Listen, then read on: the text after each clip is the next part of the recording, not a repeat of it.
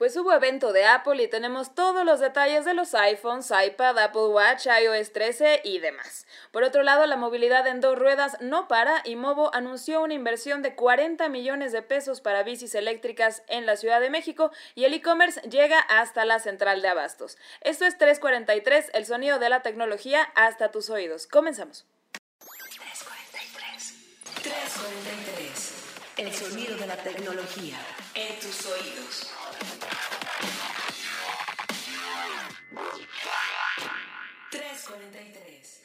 Bienvenidos queridos escuchas de 343 a un episodio más de obviamente 343, el sonido de la tecnología hasta tus oídos. Mi nombre es Carlos Fernández de Lara. Me pueden encontrar en redes, en redes sociales como Charlie y ya o arroba Charlie y ya en Twitter. También estoy en Instagram como Chacha Charlie ahí compartiendo unas fotazas de lujo ahí tipo portafolio este, fotográfico de WordPress Photo. Y como siempre, me acompaña después de unas muy, pero muy, muy merecidas vacaciones. Gabriela Chávez, editora de tecnología de Grupo Expansión. La verdad yo ya estaba así de, si me quedo por acá y ya no vuelvo. No, no, te mandamos el boleto hasta allá y dijimos, Gaby, aquí está tu boleto de regreso, tenemos que grabar te regresas. 3.43 porque no tuvimos 3.43 la semana pasada, entonces Gaby, por favor, ya vuelve, porque si no, no hay programa. Entonces, este, pues Gaby, ¿qué tal? Jet lagueada, este, pero contenta ya, con pilas renovadas para, para regresar a la realidad y al smog de la Ciudad de México. Este, y pues ya todo, todo en orden post, post Lograste descansar, digamos. Sí, la verdad sí. O sea, siempre se agradecen unos días fuera de, fuera de la rutina. Este, uno no se puede desconectar al 100%, pues escuchas, pero eh, sí. No, porque aunque estabas en un horario completamente diferente en el europeo, pues seguramente tipo 4 de la mañana te levantabas y decías, 120 mensajes de WhatsApp. ¿Qué pasó? Eso es espantoso. O sea, a mí sí, sí me da como el, ay, ¿quién se murió? Cuando te levantas, o sea, yo me levantaba ya y yo, ah, sí, qué padre la vida. Y de repente WhatsApp así, 60 mil mensajes. ¿Tú qué diablos? Y no, no había pasado nada. Solo un montón de memes y muchos mensajes de pláticas casuales. Algún día yo creo que deberíamos hacer un programa, Gaby, donde invitemos a. Porque a nosotros nos tocó ser un poco de vieja guardia, o sea cuando nosotros empezamos a crecer, estaba apenas surgiendo todo lo que tenía que ver con la telefonía móvil, los celulares, el internet estaba despegando, etcétera, etcétera. Y ya después nos tocó la vorágine de ya esta, esta línea que desapareció por completo entre, uno, vida personal y trabajo, y dos, la imposibilidad de desconectarte al 100. Pero lo que estaría O sea, sí se puede, pero yo la verdad puedo ni modo, o sea, yo, yo tengo que decir que no, no lo logro, porque, o sea, a lo mejor no estoy pelando cosas de chamba, pero ¿qué tal las Instagram Stories? Listo, sin fin, o sea, no, te desconectas y, igual, Y de todos modos ves los chats, ves tu correo y dices, ah, bueno, ya tengo 250 correos, igual les das un ojo y ves alguno importante y dices, híjole, a veces a mí te pasa que... aquí hay sangre, aquí Exactamente, algunos hasta te da la, la posibilidad de responder, si saben que esto hay que verlo ahora que regrese, lo que sea, pero aún así, ahí estás. Lo interesante sería preguntarle, a, no sé, por ejemplo, a mi papá de, en la época donde no había celulares, ¿qué hacías en emergencias? Porque hoy en emergencias es como de, es que te mandé mensajes de WhatsApp y te llamé a tu celular y te escribí por Facebook y hasta te escribí por Instagram y entonces... Y no me contestas, es que ya, si alguien en esta época, pues escuchas, no te contesta, es que no quiere. O sea, no hay de otra, hay, hay mil vi maneras. Las palomitas azules del WhatsApp ya estaban marcadas o vi que te llegó el WhatsApp sé que no lo has visto, pero sé que ya te llegó. Entonces, es que es una paranoia tremenda, o sea, la palomita azul nos dejó muy malitos Exactamente, y la tolerancia, yo creo, la tolerancia a la no respuesta es ya muy, o sea, es muy alta, o sea, antes como, o sea, decir, ok, le llamabas a tu esposo, a tu esposa, o a tu papá, o a quien fuera al trabajo y no lo encontrabas, decías, bueno, pues ya, no pasa nada, o te llamaba alguien del trabajo y ya no te encontraba de tu lugar, de, bueno, pues ya será mañana. Hoy no, o sea, hoy yo a veces he recibido llamadas de la chamba de once y media de la noche de, Carlos, es que está pasando esto, y es como de, Así, ay, perdón que te moleste. Discúlpame la hora. Yo, güey, son las 12 de la noche. No Yo lo mismo le he echado a Gaby un mensaje de, chavos, oye, estás despierta. ¿Qué crees que se me olvidó? Es que mañana hay... Exactamente eso. entonces, sí, pues, totalmente. hemos estado ahí, hemos pecado de eso, entonces estaría interesante quizás algún día hacer el cómo sobrevivíamos en la época de la no Uber conexión. Exacto. No en la época, o sea, pre-Facebook y así. No, no, no, No. Cuando no había nada de, de teléfono móvil ni nada de eso, a lo mejor ni siquiera el beeper, que eso Ujú. también, o sea, yo me acuerdo que mi papá tenía beeper y era un rollo, era como mi mamá así de, "Ay, busca a tu papá o háblale a tu papá. Tenías que marcar un número, dar una clave, que le mandaran un mensaje que No, seguro te no, iba a ver. un brother que decías, le quiero mandar un mensaje a, no sé, a Carlos. Sí, ¿qué quiere que diga su mensaje? Hola papá, por favor, ojalá me puedas llamar cuando... Que obviamente era Pero así como había de... límite, recuérdame. Sí, había límite. Había, había límite. Yo no sé si tú te acuerdes, pero una, hubo una vez un programa, bueno, otro rollo, ya no estamos Ajá. dando la edad, pero otro rollo con Adal Ramones. Adivinen cuántos años tenemos. Exactamente. O, o digo yo. O, o digo yo. Bueno, este. Otro rollo con Adal Ramones hizo en vivo un, un- una especie como de broma en donde. Adal marcaba al centro de servicio de un beeper haciendo como el mensaje de no, es que te quiero decir que ahorita pues acaba de lamentar, o sea, lamentablemente acaba de fallecer, o sea, fingió que falleció un familiar, no sé qué, y pues obviamente estamos viendo uno, entonces él empezó a hablar y hablar, hablar, Ajá. hasta que llegaba el tope del límite de caracteres. Se han Entonces, sus palabras. la gente, la gente del centro de servicio te tenía que decir, ya llegó al límite del mensaje, Ajá. quiere mandar otro, y entonces Adal hacía el tema como de, pero ¿cómo carajos no voy a querer mandar otro si te estoy diciendo Que alguien se si murió? alguien se murió? O sea, ¿cómo me preguntas? No, es que es protocolo, señor. Pero deja todo eso, o sea, eso era muy sensible, o sea, gente que tuviera que mandar mensajes sensibles, pero hasta penas como de mensajes de, ah, pues aquí, me, o sea, hola querido, este, tú sabes que te amo, este, eh, te deseo todo lo mejor, te mando besitos, no sé qué, o mensajes todavía más, ya sea más cursis o más candentes de... Ay, pero de- es que imagínate, o sea, se acaba ligando a la operadora de SkyTel en vez de como a la persona. Sí, todavía recuerdo tu aroma. Y demás, es como no manches. Pero bueno, estaría bueno hablar justamente de cómo vivíamos en esa época. Ya lo Ah. plantearemos. En In the Meantime, como dicen eh, los gringos, queridos podescuchas, pueden ir dejándonos, si les parece bien, ese programa o cualquier otra idea y sugerencia en el hashtag 343 podcast, ahí en las redes sociales, tanto las nuestras como en las de expansión, en arroba expansión MX, y estamos en Facebook como expansión. Déjanos comentarios, dudas, sugerencias, si nos extrañaron, unas buenas flores nunca nos caen mal. Exacto. Pregúntenle a Gaby si les trajo algo de, de sus Por vacaciones. supuesto. Bueno, pues, Bueno, primero tengo que empezar con un saludo porque me, me encargaron un saludo transatlántico porque tenemos fans y Eso. también fans tuyos.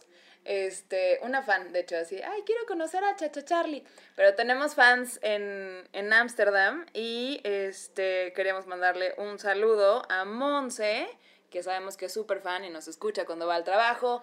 Y pues nada, déjenos todos sus comentarios, sugerencias. También si quieren que los estemos saludando por este podcast. se dale, se dale hacer, Se vale. este, obviamente, eh, saludos y también hacemos peticiones de si queremos poner rolas musicales, ya también lo, lo vamos a empezar a hacer. Lo que es- ustedes pidan. Lo que ustedes, lo que ustedes pidan, queridos escuchas, y un saludote, Monza, hasta allá. Este, y muchas gracias por escucharnos.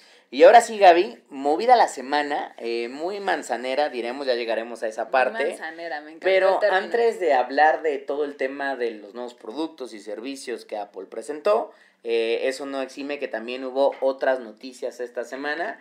Y una de ellas que sorprende un poco porque además cayó como de último, sin mucho aviso, sin mucha noticia previa, una inversión fuerte eh, para la parte de bicicletas eléctricas en la Ciudad de, de México, ¿no? Exacto, ya habíamos estado platicando en semanas anteriores, perdón, en semanas anteriores de cómo se estaba ampliando la oferta de movilidad en la ciudad, que habían llegado las bicis de Uber con Jump y demás, pero eh, justo habíamos tocado el tema de las bicis eléctricas, que Jump iba a ser uno de los jugadores y también Desva los otros, entonces solo iba a haber dos ofertas de eléctricas en la ciudad, pero recientemente se anunció de parte de Movo, la empresa hermana de Cabify, estas que tienen monopatines, también una inversión para bicis eléctricas de 40 millones de pesos, nada despreciable. Uf, nada despreciables, ¿eh? Pero hay varios detallitos que hay que, que hay que decir acá. Eh, anuncian que van a, a invertir esto, pero no está segura la ejecución de estos 40 millones todavía. Están en pláticas con la CEMOVI, es lo que van a invertir si ganan la licitación, que están peleándose esos 2.000 espacios de unidades que quedaron volando cuando Mobike dijo que siempre no le alcanzaba la Ah, lana. o sea, digamos que Movo lo que quiere son las bicicletas que Mobike ya no pudo Exactamente, pagar. Exactamente. ¿ok? Entonces, estas que están ahí volando, las quiere esta, esta empresa, ya asignaron el monto, va, no sé qué. Pero esto todavía no es seguro, están en conversaciones con la CEMOVI y bien se lo puede ganar Movo y que todo le salga bien, o se las puede ganar alguna otra empresa, algún otro jugador. Entonces, pues todavía hay que ver en qué queda la, pues, la licitación y, y los permisos, pero otro de los matices eh, que decía la compañía es que ellos van a entrar con estos 40 millones y con sus bicis, aunque no sea en la Ciudad de México. Y eso me... Ah. No sé, está bueno el detalle, porque la licitación sería, o sea, pasar por todo este proceso sería para operar en Ciudad de México y competir con los que ya sabemos. Pero bien podrían lanzarla en, no sé, en Guadalajara. Guadalajara o donde se te ocurra, y ahí no tendrían que pasar por este mismo proceso e igualmente invertirían los 40 millones de pesos. O sea, lo que Movo está diciendo, como sea, voy a meterle 40 millones de pesos a la movilidad de bicicletas eléctricas en México. Si el Exacto. gobierno de la Ciudad de México me da chance y me da las bicicletas que dejó Mobike, me meto a la Ciudad de México. Ajá. Si no, voy a buscar alguna otra ciudad o algún otro gobierno en donde yo pueda empezar a operar esto. Pero de que voy a empezar a operar, voy a empezar a operar. Exacto, entonces hay que estar pendientes de cómo se, se desenvuelven esto, esta entrega de permisos y pues nada, a ver si ya tenemos otra oferta de, de Pues co- como sea, digo, ya le, le- le estaremos dando seguimiento ahí en expansión.mx diagonal tecnología, pero lo que creo que sí es de valor es la llegada de un nuevo jugador, lo que puede traer es precios más competitivos y obviamente un abasto de unidades más grandes, porque a mí me ha tocado ver las bicicletas de Jump, las de Uber, pero he visto bien poquitas, o sea, Sí, y supuestamente trajeron pocas. 1900 y la neta es que yo Bueno, me he es estado que- moviendo en esos en esos cuadrantes un par de veces y he visto una o dos, entonces Sí, yo también he visto pocas, eh, pero vaya, o sea, también 1900 a una ciudad de este tamaño es nada. Exactamente.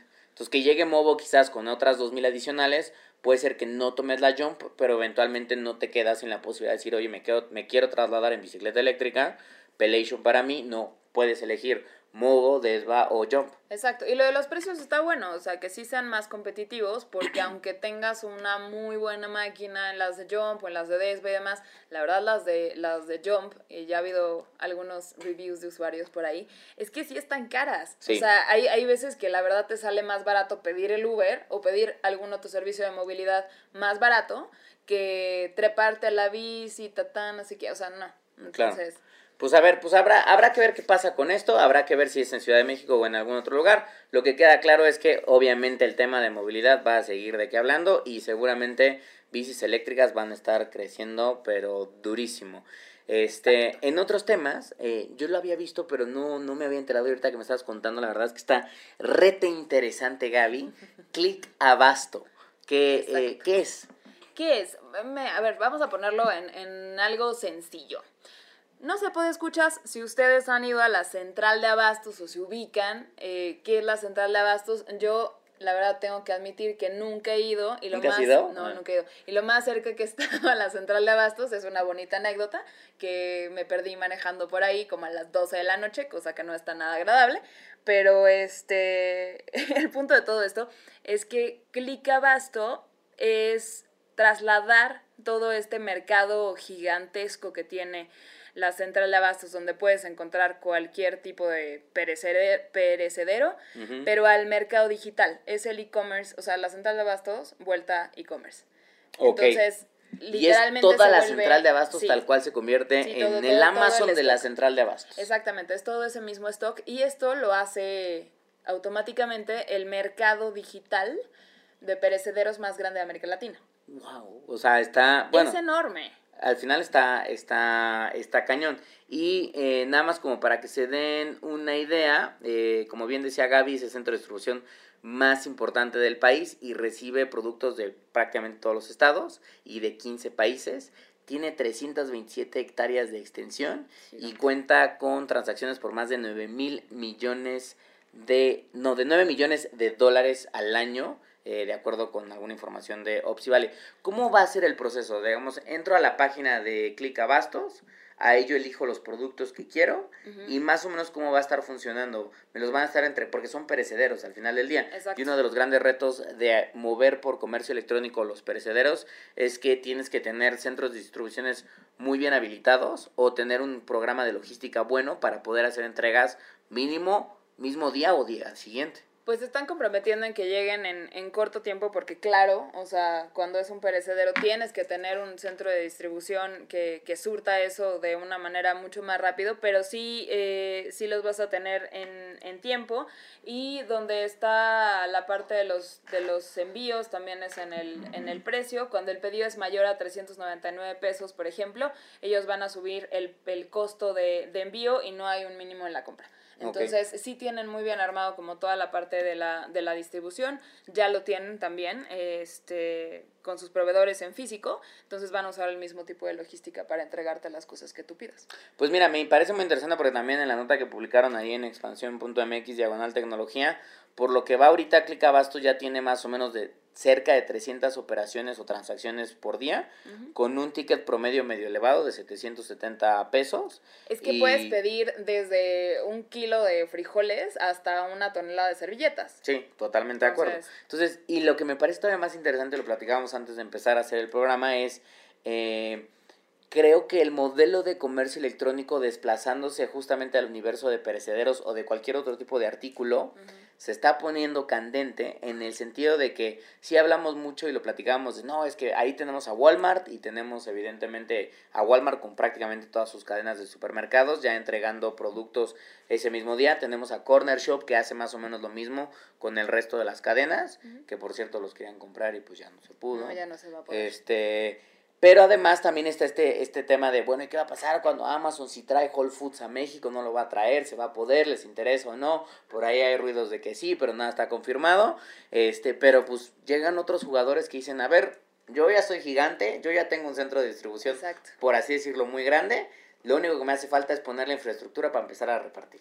Es que aquí el punto, y es lo que platicábamos hace rato antes de empezar este, este podcast, es que eh, tienes que tener ya como la parte de proveeduría si quieres hacer perecederos y en este modelo eso ya existía, solo estás capitalizando la parte de, de internet, que la verdad es a lo mejor un poco más sencillo que armarte de toda una nave industrial y proveedores y tener el stock y, y mover esta cantidad de, de cosas, que también le veo un punto interesante a que la central de abastos es uno de los lugares donde más efectivo se mueve, entonces estás literal como digitalizando todo ese flujo de efectivo en cierto porcentaje y eso también puede ser benéfico incluso para, para jalar impuestos y demás. Totalmente de acuerdo, porque además al ser vía comercio electrónico, me imagino que estos lo están haciendo ya de manera digitalizada y seguramente la transacción tiene que suceder de manera digital, por lo tal tienes más trazabilidad, puedes hacer mejor el cobro de impuestos, porque obviamente tú sabes que en el efectivo se puede perder ahí algo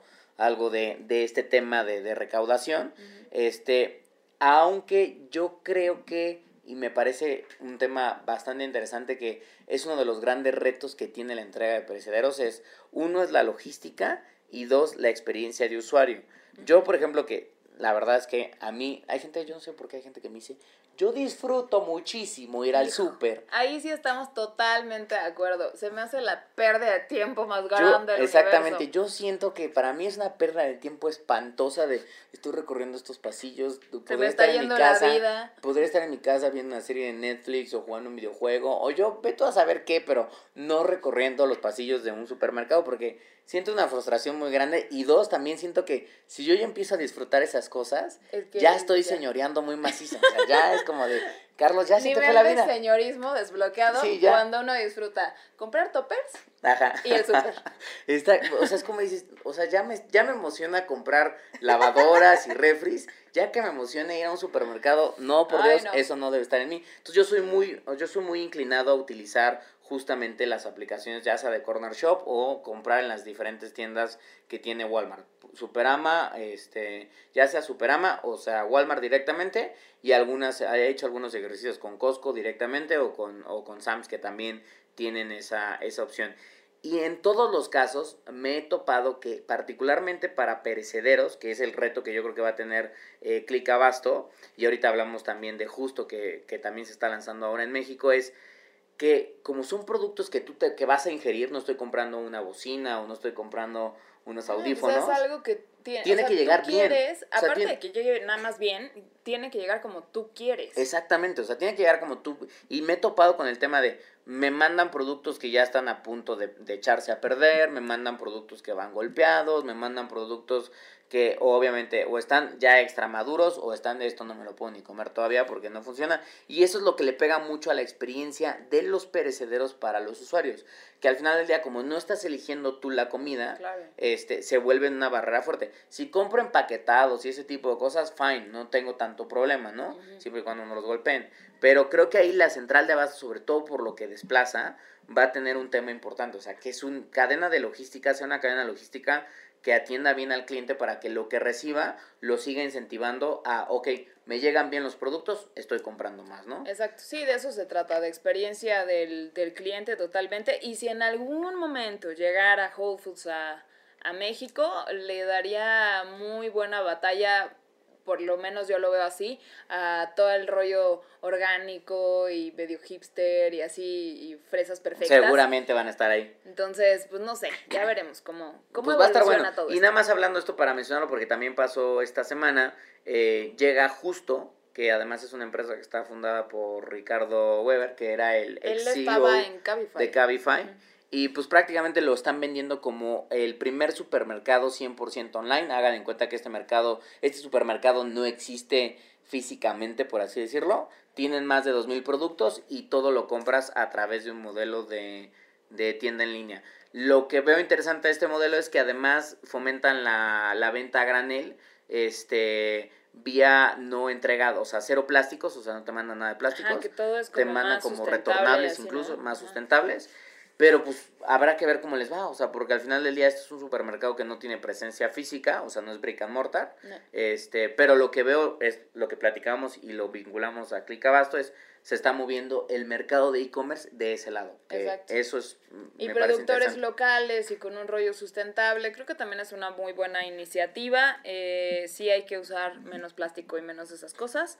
Y pues estas cosas abonan a, Pues, a que vivamos más tiempo en este planeta. Pues habrá que ver ahí en el Inter, queridos pues escuchas, cuéntenos si ya compraron en Click Abasto, si no, si piensan comprar o si han utilizado o alguno de los otros servicios de comercio electrónico o plataformas online, Si sobre todo para no hacer el súper. Y si ya están en nivel 35 se- señor, entonces ya disfrutan, para ustedes es ir al súper es algo zen, disfrutan pasar por el pasillo de los lácteos, de las de los cárnicos, o sea, todo eso que yo la verdad es que lo odio porque además termino gastando más.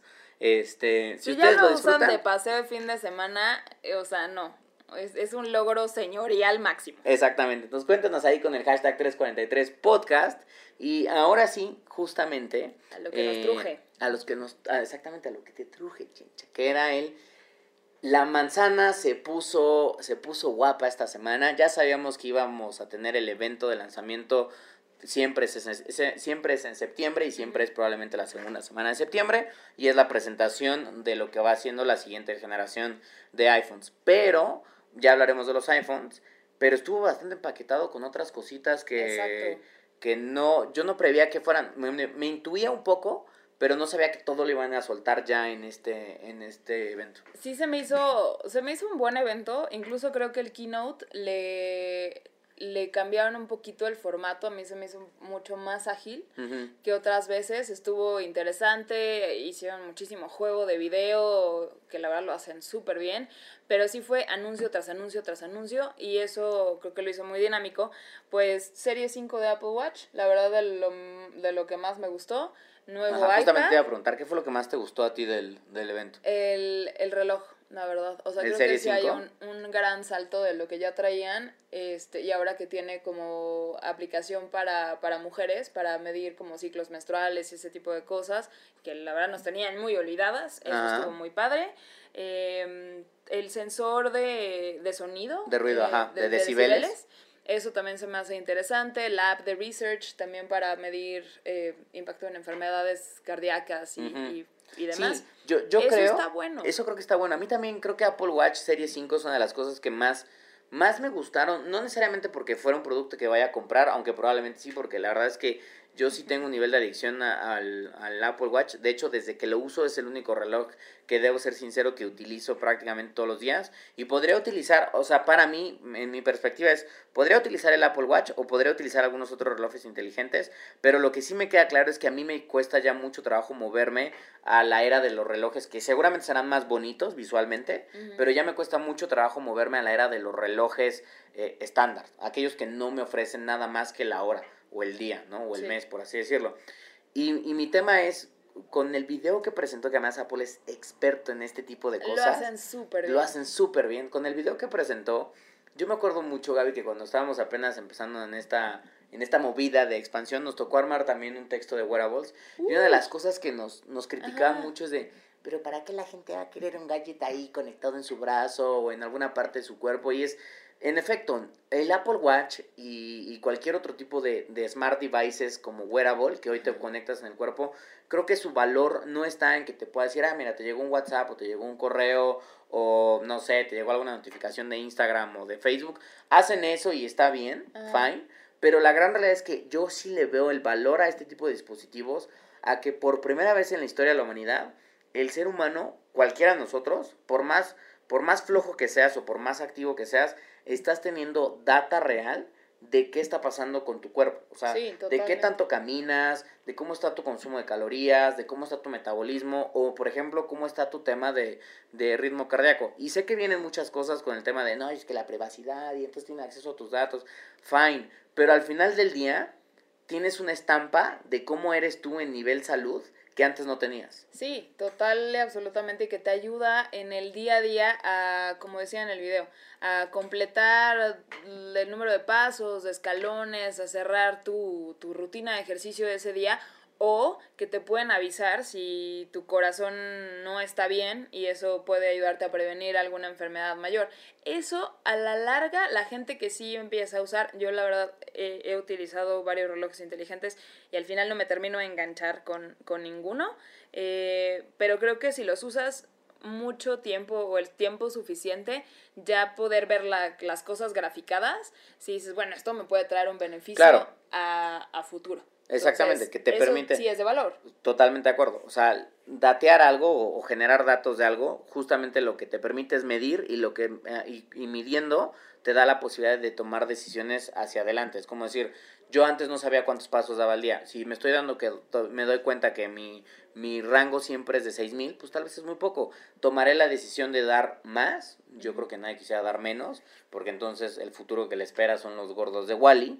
Este, y lo mismo pasa con el tema de que todo el tiempo esté midiendo mi ritmo cardíaco, no es que ya vaya a reemplazar mi cita con el doctor, sino que al final del día yo le puedo llevar al doctor de, mira, hijo, más o menos mi promedio, mi promedio de mis pulsaciones cardíacas están en mínimos y máximos por aquí y ha estado así durante todo este trimestre.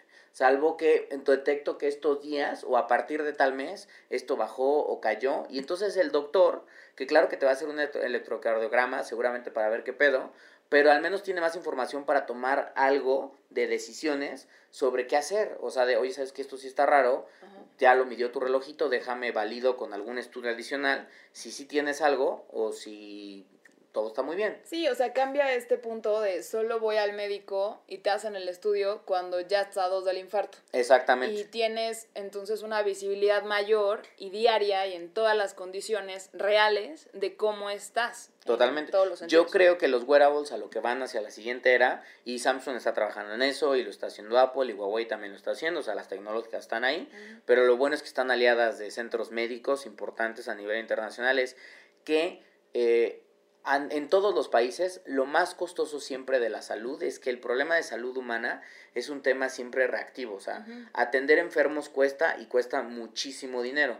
Y la gran realidad es que poca gente tiene esta como, como a nadie le gusta ir al doctor porque siempre está el temor de ¿para qué voy? Me va a decir que tengo tal, tal, tal, tal. Que uno va no voy, no voy. Uno va por una gripa y sales con 60 estudios. Vas con una gripe y dices, no, ¿sabes qué? Hagas estudio de todo eso. pero al menos lo que van a hacer yo creo que los wearables en los próximos años, y creo que eso es algo positivo, es que la, que la medicina se vuelva más proactiva. Para que justamente, como decías hace ratito, no vayas al doctor cuando ya estás a dos del infarto. Exacto. O cuando ya estás teniendo problemas graves de, no sé, de, de metabolismo, de lo que sea. Y sino que puedas decir, oiga doctor, estoy viendo esto, ¿qué tranza? Ayúdeme. Y entonces ahí eso eventualmente podría incluso hasta ayudar a la economía de un país porque Sí. gente que sabe qué les está pasando pueden atenderse a tiempo y mejor y reducir los costos médicos de, una vez más, atender enfermos, porque no es lo mismo atender pacientes este, que van al doctor con un tema de revisión constante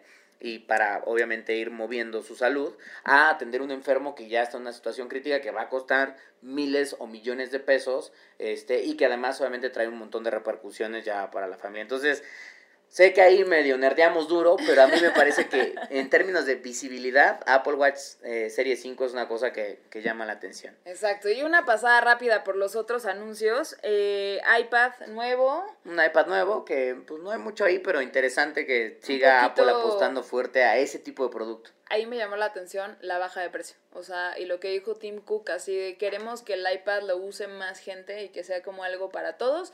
Bajan un poquito los precios, tampoco crean que nos lo van a regalar, pero sí se bajan un poquito y eso estuvo interesante. Este, ¿qué más? ¿Qué más? Em, Bueno, iOS 13. iOS 13, Que yo he estado usando la beta, beta. ahí eh, Un ya error, espérense, un error. espérense muchachos, porque la verdad es que las betas siempre tienen sus problemas. Puedo decir que trae algunas cosas, yo lo que, y ahí hice alguna notilla de, a ver, para usuarios de iPhone, esto es para usuarios de iPhone porque obviamente hice la nota y salieron, salieron los Android fans, que yo los entiendo muy bien porque yo también uso Android, diciendo, sí, pero es que Android tiene eso, qué tonto, porque Android tiene eso desde hace, desde hace dos años, ja, ja, ja, ja, ja. Sí, ya lo sé, pero lo que ustedes tienen que entender, queridos usuarios de Android, es que nos guste o no, los, la gente que es Apple fan es Apple fan y están con una venda en los ojos y a ellos no les importa nada. O sea, ellos dicen, yo soy Apple fan por el ecosistema o por lo que quieras y no importa lo que pase, para ellos todo eso es nuevo y, y es algo que eventualmente van a agradecer. Entonces, Dark Mode, que ya estaba en Android, ya llega a iOS. Bien, Finally. es algo fine, es muy estético, pero luce chido. La otra cosa que es una tontería, pero la verdad es que no sé cómo me ha ayudado a mí, es antes en el control panel tú podías prender y activar tu Wi-Fi o prender y activar Ajá, tu Bluetooth. ajá.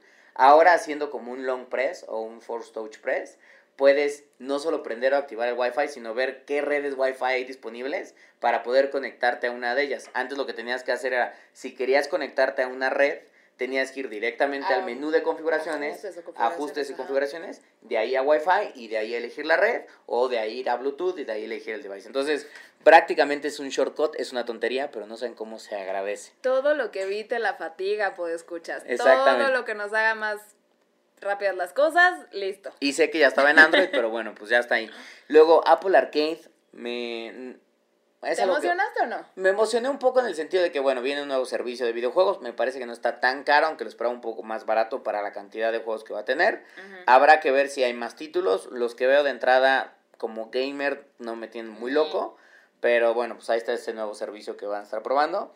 Y Apple TV Plus, ¿qué pensaste? Ya hablaremos, por cierto, vamos a hacer un programa de streaming. vamos Solamente a de streaming. No, no me voy a clavar mucho en el tema, pero es uno de los anuncios que se me hicieron más, más, más interesantes por varias cosas. Este, el precio, el precio de 4.99 dólares al mes. Para un plan familiar, además. Exacto, ese es mi punto. O sea, Netflix en un plan básico te da dos pantallas y descargas y no, que no me acuerdo si te da high definition o no. Pero bueno, necesitas pagar la que es arriba de 200 pesos para que te dé como cinco pantallas.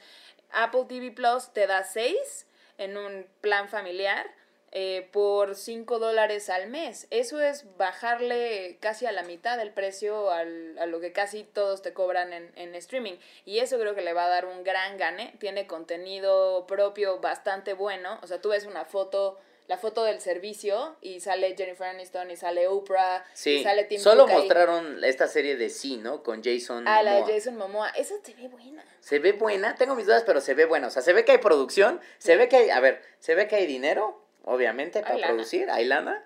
Este, hay tanta lana, no solo para producir, sino para decir, nos bajamos los costos para poder llegar con precios agresivos a convencer. Ajá. Y Este- si compras cualquier gadget de, de Apple, te van a dar un año gratis del servicio. Todavía ahí tienes un, un golpe más fuerte. Y la otra es, no se ha anunciado nada más así en concreto, o sea, no se ha visto mucho, pero el cartel que presentaron la primera vez que anunciaron Apple TV Plus y ahora el que tienen ahorita, se ve que traen nombres y personalidades fuertes. O sea, Sí. no, no están No, solo o sea- sacando artistas, que es muy válido, pero no solo están sacando este actores, eh, actores o actrices, este pues eh, en crecimiento, sino que están teniendo nombres grandes de Hollywood. Es un deal con Hollywood, exactamente. Ese es, es este partnership y creo que eso le va a dar mucha batalla al resto y va a poner muy sabrosa la competencia en Ahora que venga streaming. Disney Plus y Se van a poner buenos se va a poner bueno y se va a poner muy Exacto. bueno. Entonces, sí, Este, creo que eso fue lo que más me emocionó del keynote, Apple TV, TV Plus, los iPhones, que ahorita hablamos de eso, y el Serie 5.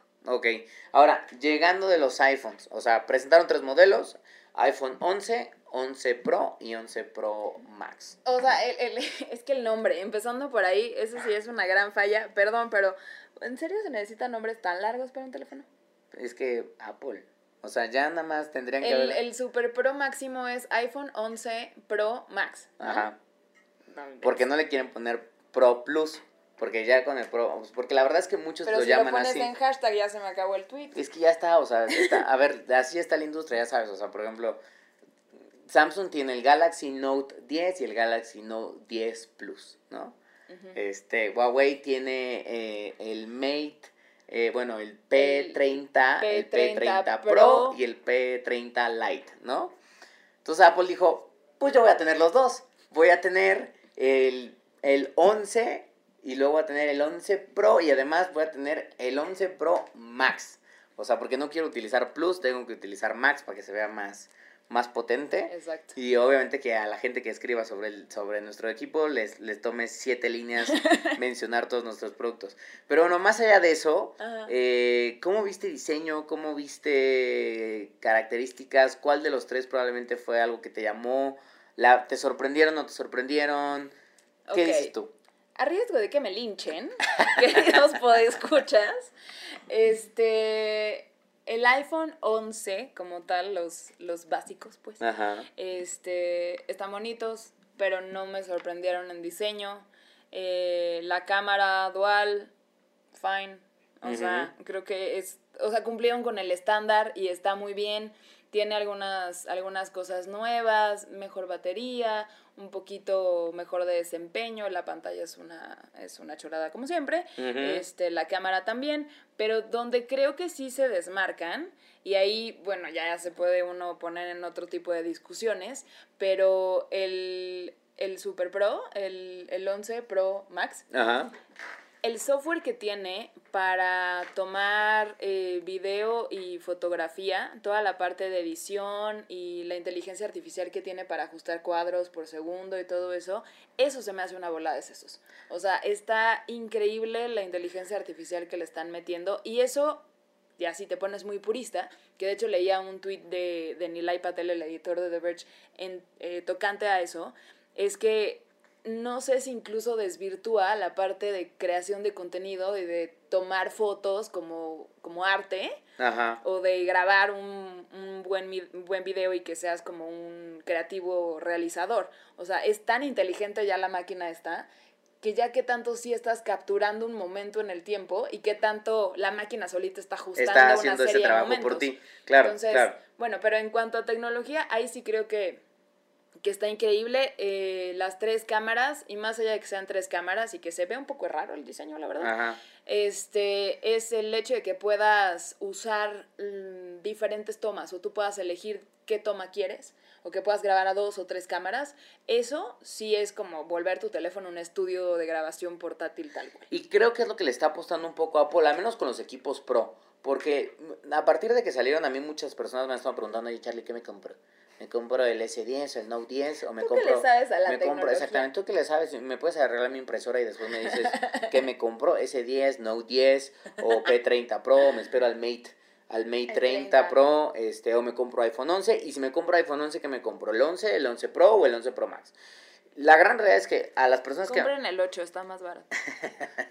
a las personas que, y eso es verdad, ¿eh? A las personas que me estaban preguntando, yo creo que les diría, o sea, siempre es mi tema de, hay dos cosas que definen la, un proceso de compra. Uno es cuánta lana traes en tu billetera y cuánto estás dispuesto a gastar, que creo que es el punto número uno por cualquier cosa, porque la verdad es que si, si tú me dices, no voy a gastar más de 15 mil pesos, pues ni pienses en el iPhone 11, hijo. o sea, no. no. hay, no hay manera, o sea, no hay manera. Este, ahora, si dices, ok, para mí el, el, dinero no es tanto problema, o si estoy pensando invertir arriba de 20 o entre 20 y 25, pero no más, entonces ahí sería el siguiente paso de, ok, tus opciones pueden ser algo como un S10, por ejemplo, o un P30 Pro, este, si estás llegando a los 25, podría ser un Note 10, y probablemente un iPhone 11 o el 11 Pro. Este, y lo último es el famoso qué tan atado estás al ecosistema. Este, esta famosa frase de es que mi ecosistema es Apple y entonces...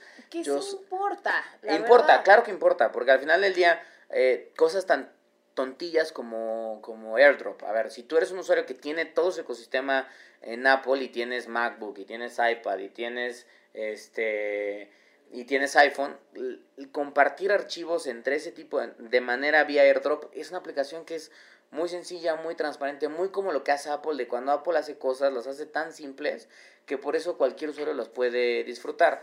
Obviamente es un sistema mucho más cerrado y restringido como lo es Android. Android da muchas más libertades y tiene otras cosas que son muy benéficas que le ganan evidentemente a ellos, al grado de que los usuarios de Android pueden disfrutar tonterías como poder acceder a las redes Wi-Fi sin tener que pasar tres pasos dos años antes que los usuarios de iPhone. O sea, son ese tipo de detallitos que sí importan, pero obviamente yo creo que siempre el número uno va a ser el precio. Ahora, yo puedo decir, en términos de diseño, cero sorprendido que estoy, la verdad es que me parece... ¿Pero te gustó? Me parece que al final del día sí es una pastilla, es un pedazo de cristal con una pantalla. No me super fascinó que obviamente como siguen muy impulsados con el tema de Face ID, pues tienen que tener el famoso notch ahí arriba que te acostumbras a él, pero la verdad es que yo veo pantallas como la del Note 10 o el S10, que ya es prácticamente el 98% es, es, pantalla que dices, no manches, este es un pantallón macizo. Este, y veo a Apple y digo, ay, Apple, sigues con tu notch, o sea, ya, ¿qué pasó, no? Entonces, este, pero bueno, safe ahí me parece que juegan safe, me parece que está bien. Este, la parte de la cámara, el arreglo de la cámara la parte de atrás, no soy fan, se me ya, ya empecé a ver los memes y algunos de ellos me hacen reír bastante. Le pones un sartén, es que sí parece un poquito una estufa. Exactamente, o la otra es que hay gente que dice que tiene tripofobia y que pues no los puede ni ver. Lo platicamos con el Nokia de ocho cámaras, o de cuántas, de seis cámaras, seis cámaras, ¿no? Es que parecía una mosquita. Que parecía justamente los ojos de una mosca. Bueno, ese todavía está más tripofóbico aún.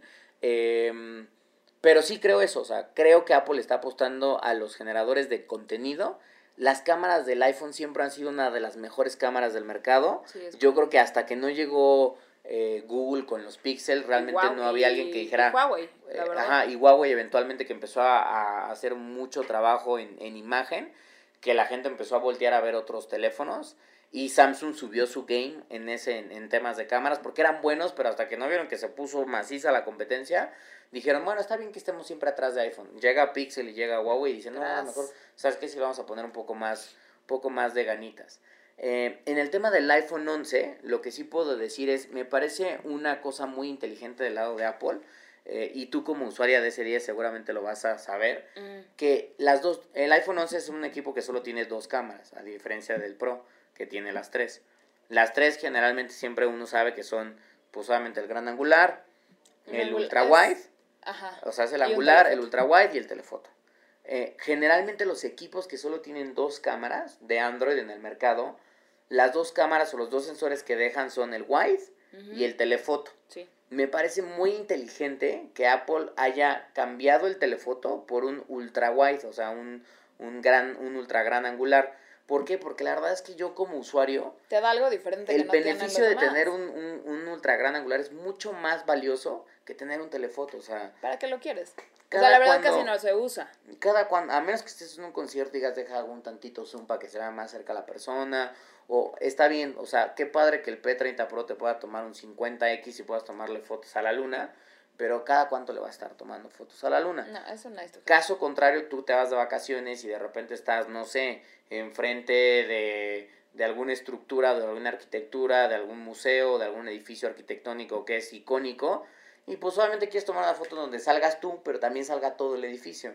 Y no quieres pedirle a la persona que te va a tomar la foto que se eche pecho tierra para que pueda capturar toda tu persona y además lo más que se pueda. O que te diga, hazte para atrás, no deja, para atrás, Y sale atrás, para corriendo atrás, con tu atrás, para atrás, teléfono. para atrás, y se va con tu teléfono corriendo. o sales tú en la toma, pero sí sales de un tamaño miniatura. De mira, ahí estoy yo. ¿Dónde? Porque hay Ahí. otros 100 ahí alrededor del edificio.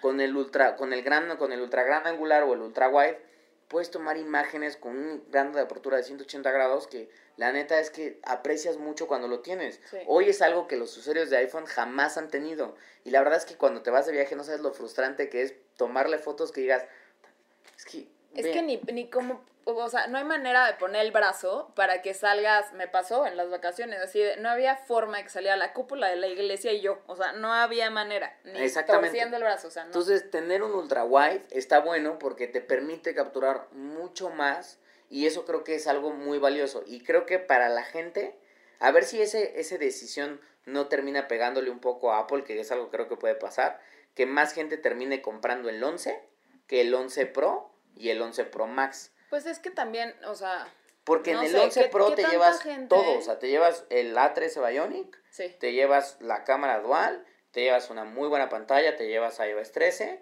te llevas toda la parte de software de Apple, te llevas modo retrato mejorado, te llevas modo de modo nocturno de fotografía. Las slow fees. famosas. Exactamente, las famosas Lofis.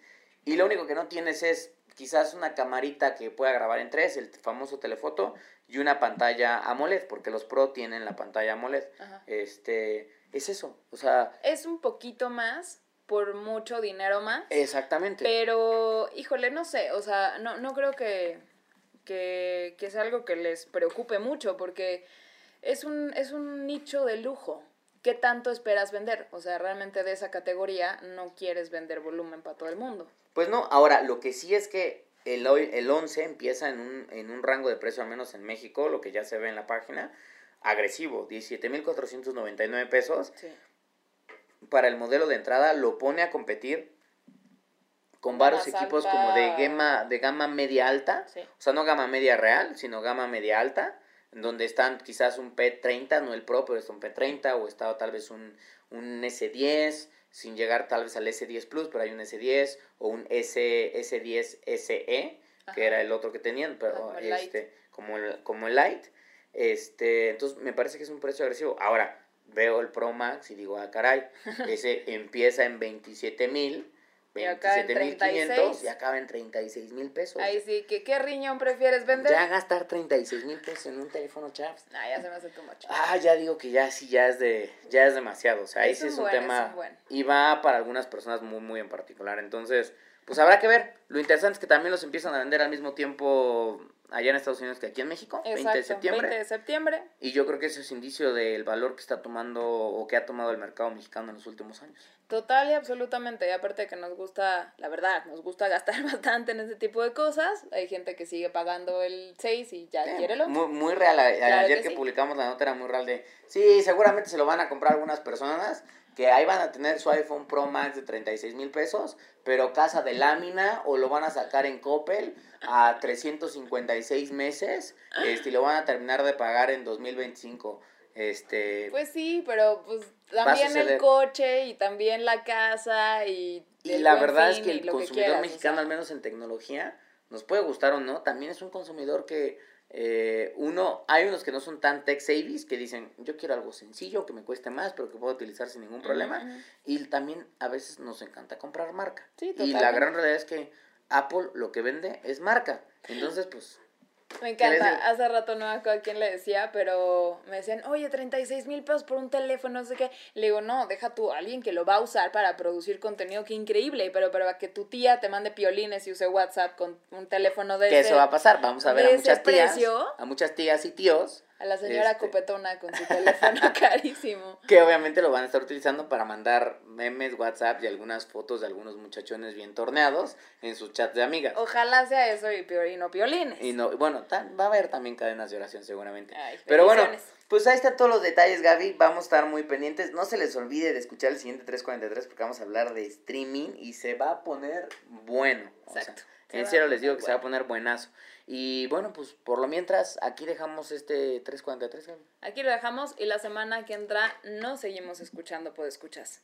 Muy bien, y ya Gaby le estará contando a ver la próxima semanita, este, bueno, el próximo programa, porque si nos va a ir de gira a varias misiones. Me voy ahí. a dos misiones, a dos misiones les adelanto que les voy a estar hablando en chino. Exactamente, nos va a estar a hablar por ahí hablando en chino y también por ahí hablando en un español, pero un español muy acelerado, diría yo. Este, entonces, pues ya nos contará la próxima semana de qué va un poco y ya eventualmente nos estará compartiendo lo que está viviendo justamente en estas coberturas internacionales. Pero mientras, nos quedamos ahí, no se les olvide, hashtag 343 podcast y nos escuchamos la próxima semana. Bye. Bye. 343. El sonido de la tecnología en tus oídos. Judy was boring. Hello. Then Judy discovered ChumbaCasino.com. It's my little escape. Now Judy's the life of the party. Oh, baby, Mama's bringing home the bacon. Whoa, take it easy, Judy. The Chumba life is for everybody. So go to ChumbaCasino.com and play over 100 casino style games. Join today and play for free for your chance to redeem some serious prizes. ChumbaCasino.com. No purchase necessary. Void where prohibited by law. 18 plus terms and conditions apply. See website for details. For the ones who work hard to ensure their crew can always go the extra mile, and the ones who get in early so everyone can go home on time, there's Granger, offering professional grade supplies backed by product experts so you can quickly and easily find what you need. Plus, you can count on access to a committed team ready to go the extra mile for you. Call, clickgranger.com, or just stop by. Granger, for the ones who get it done.